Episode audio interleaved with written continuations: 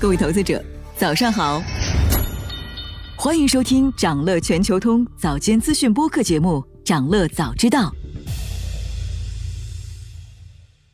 今天啊，我们关注的是特斯拉二零二三年股东大会。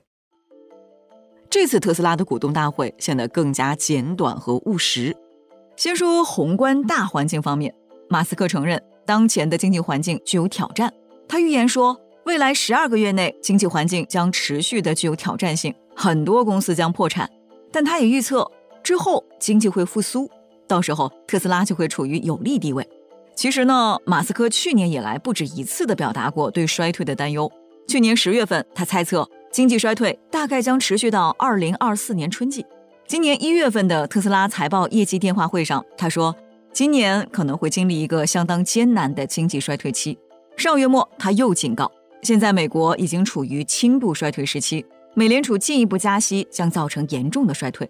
事实是否真如马斯克所说？当经济复苏浪潮退去，特斯拉会成为留在沙滩上的胜者？我们从金融巨鳄亿万富翁索罗斯的最新持仓中可以发现，今年一季度他直接清仓抛售了一千六百万美元的特斯拉股份，同时还清仓了蔚来和通用汽车，卖出了 Rivian 股票和看涨期权。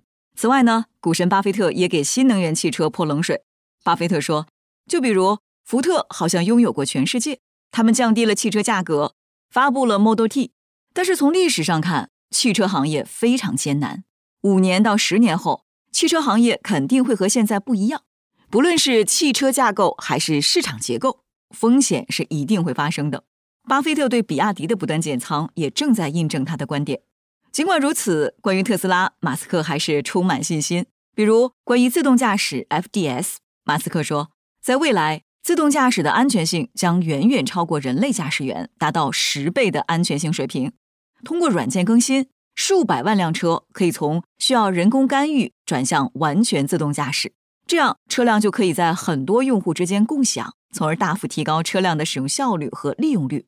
特斯拉估计这可以将汽车价值提高五倍。可是特斯拉真的安全吗？五月十三号，国家市场监督管理总局公告显示，特斯拉备案了召回计划，计划召回生产日期在二零一九年一月十二号。到二零二三年四月二十四号期间的部分进口和国产汽车，总计一百一十点四六万辆。这意味着国产的 Model 三和 Model Y 全部召回。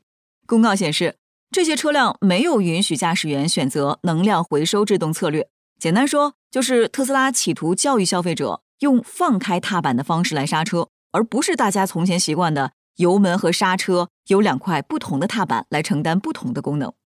这个特斯拉之前坚持的单踏板模式，导致了后续一系列所谓刹车失灵的事故频繁发生，给人留下特斯拉刹不住车的印象。这一次的召回，迫使对中国消费者强硬惯了的特斯拉低头。有分析认为，从消费者心理的角度说，没有人喜欢被教育。正如乔布斯所说，更高级的洞察用户需求，指的是消费者并不知道自己需要什么，直到我们拿出自己的产品，他们发现。这就是我要的东西。比如，过去一年增程式插电混动的热销，证明用户喜欢的是平顺、快、简单、安静、节油、省钱的车。当一台插电混动车可以纯电行驶超过一百公里，满足绝大多数的城市通勤需求时，消费者自然就接受了。特斯拉正在逐渐改变之前的一些做法，包括在单踏板模式上的退让，以及他对品牌和广告的态度。这一次的股东大会最大的重磅可能不是产品，也不是推特，而是关于广告。马斯克说，特斯拉将尝试投放一些广告。这个说法让外界大吃一惊，因为过去马斯克曾经说过，特斯拉不需要打广告，因为产品可以说是供不应求。那相比一些其他汽车制造商在每辆车上花费的达到四千美元的广告成本，马斯克更倾向于把钱花在改进产品上面。但现在。特斯拉也开始追求销量，而不是净利润了。外界分析说，特斯拉的规模越大，它的行为就越像一家传统汽车制造商。可以用来参考的数据是，福特和通用在2022年的广告支出分别为22亿美元和40亿美元，共计60多亿美元的广告费用，约占两者2022年总销售额的2%。特斯拉可能是时候看看它是否能有效的在广告上花钱，用来创造对产品的需求了。未来呢，投资者将有机会评估特斯拉广告的效果。此外，这一次的股东大会上，投资者们终于看到了特斯拉的人形机器人。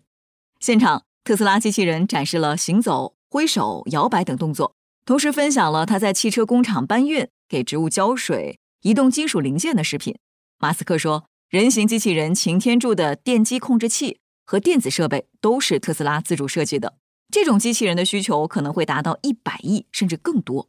那如果人类和机器人的比例为二比一，那么对人形机器人的需求可能会远远超过汽车的需求。所以，马斯克预测特斯拉的长期价值可能来自于他们的擎天柱机器人。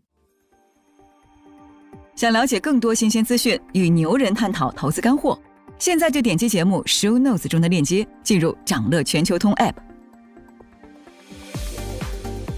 以上就是今天掌乐全球通掌乐早知道的全部内容，期待为你带来醒目的一天。祝您在投资中有所斩获，我们明早再见。